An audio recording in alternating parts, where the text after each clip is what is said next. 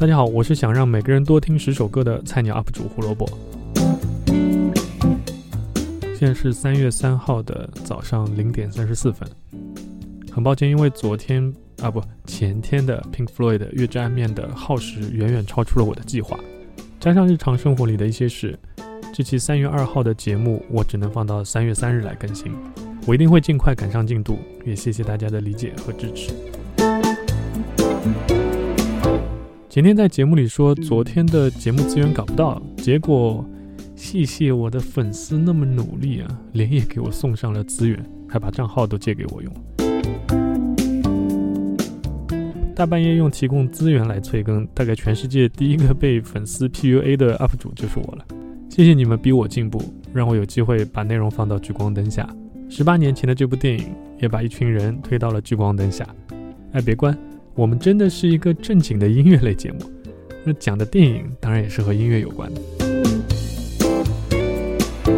二零零三年三月二日，在第八十六届奥斯卡的颁奖典礼上，讲述伴唱歌手的电影《Twenty Feet From Stardom》获得最佳纪录片奖。看看这些现场起立鼓掌的人群，再看看台上的人，谁呀？这你都不认识啊？其实我也不认识。别看这部电影的成本只有一百万，里面的大牌真的是多到数不过来。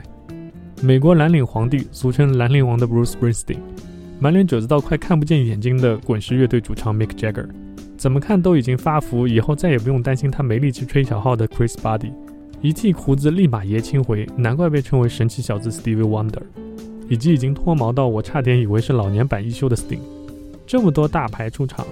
成本还那么低，对，因为他们都是来当托的。真正的主角是在舞台上为他们伴唱的歌手们。我们从来也不知道他们的名字，但是这些大牌们却对他们青睐有加，因为有了这些伴唱歌手，音乐才更有魅力。就和黑人音乐在美国崛起的故事差不多。最早美国音乐连伴唱都是白人妹子，他们被称为 The Readers 朗读者，因为他们会严格按照谱子来唱。在舞台上优雅，但是拘谨，这就给了黑人伴唱歌手很大的发挥空间。他们带来的是更原始、更自由的歌声。所有的制作人都说，那是他们一直在寻找的声音。组合 The Blossoms 是第一批进入录音室的黑人伴唱歌手。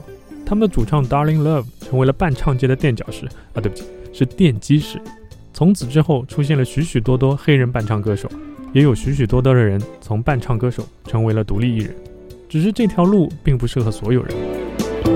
Darling Love 因为和制作人 Phil Spector 闹翻，生活变得非常窘迫，孩子交给父母养，自己去帮别人做清洁工。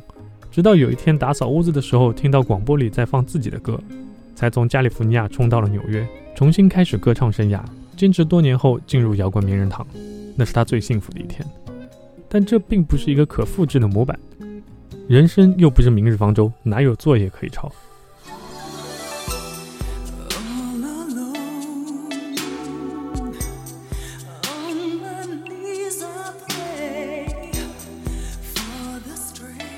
正如 Sting 说的那样，这从来都不是一个公平的游戏。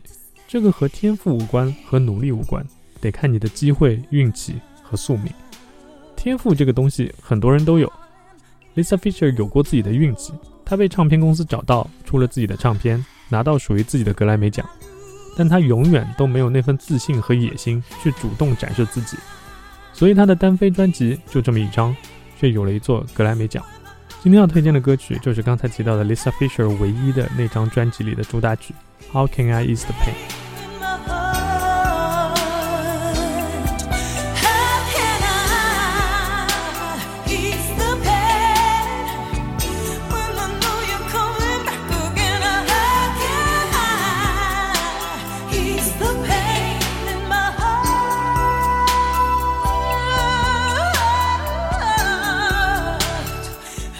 这部纪录片并没有向我们展示伴唱埋没了很多有天赋的歌手，他做到了纪录片该有的一个很重要的基本原则：记录。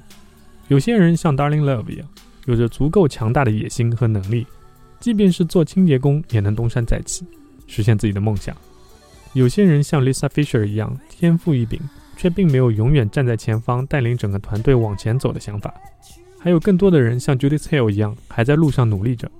努力的追寻梦想，也努力的寻找着自己究竟是什么样的。对我来说，这并不是没有态度，这就是人生。只不过它是你的，是我的，还是他和他的？没人能告诉你答案，也没人能给你的努力打包票。伴唱歌手的成功不是单飞出专辑，每个人都走在寻找自己价值的路上，是为了别人唱出一个美丽的音符，还是站在聚光灯下为自己歌唱，它都是音乐能给你带来快乐的方式。你需要知道的只是你是哪一种。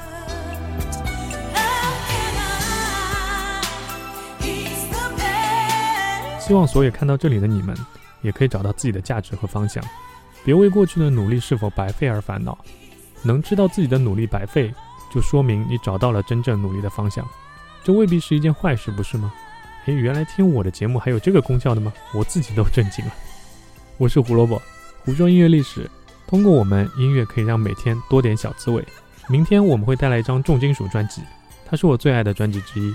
别因为它是重金属就害怕了，也许你会发现自己也能听金属乐。不要给自己设限，你比你自己想象的要更强大一些。明天见了，拜拜。